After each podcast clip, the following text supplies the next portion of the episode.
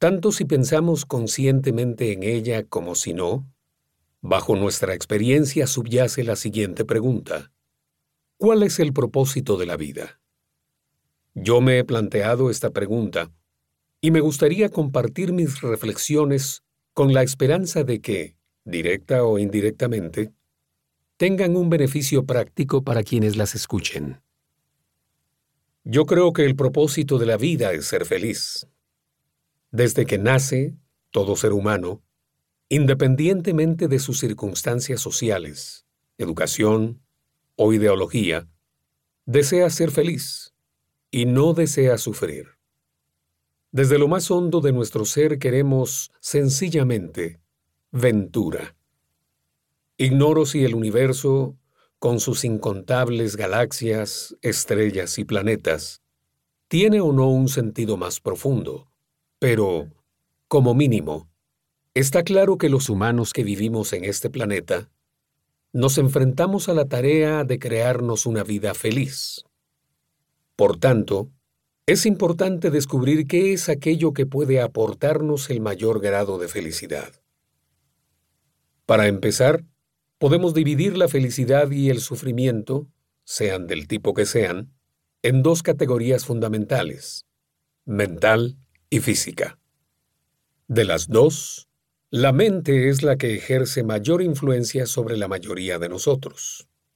A menos que estemos gravemente enfermos o carezcamos de lo imprescindible para vivir, nuestro estado físico juega un papel secundario en la vida. Si el cuerpo está satisfecho, apenas le prestamos atención. La mente, en cambio, registra hasta el último acontecimiento, por intrascendente que sea.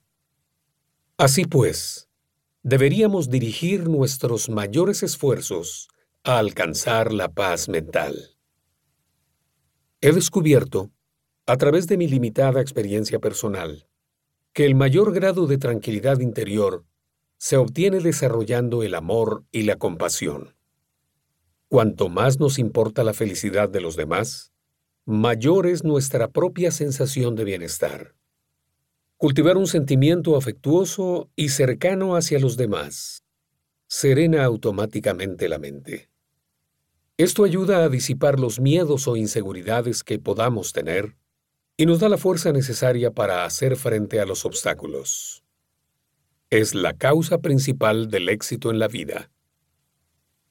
Mientras vivamos en este mundo, estamos destinados a encontrar problemas. Si cuando eso ocurre perdemos la esperanza y nos desanimamos, nuestra capacidad para encarar las dificultades disminuye.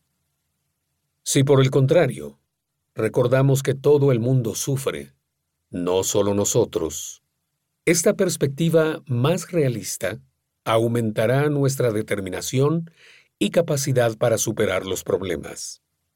Con esta actitud, es posible ver cada nuevo obstáculo como otra valiosa oportunidad para mejorar la mente.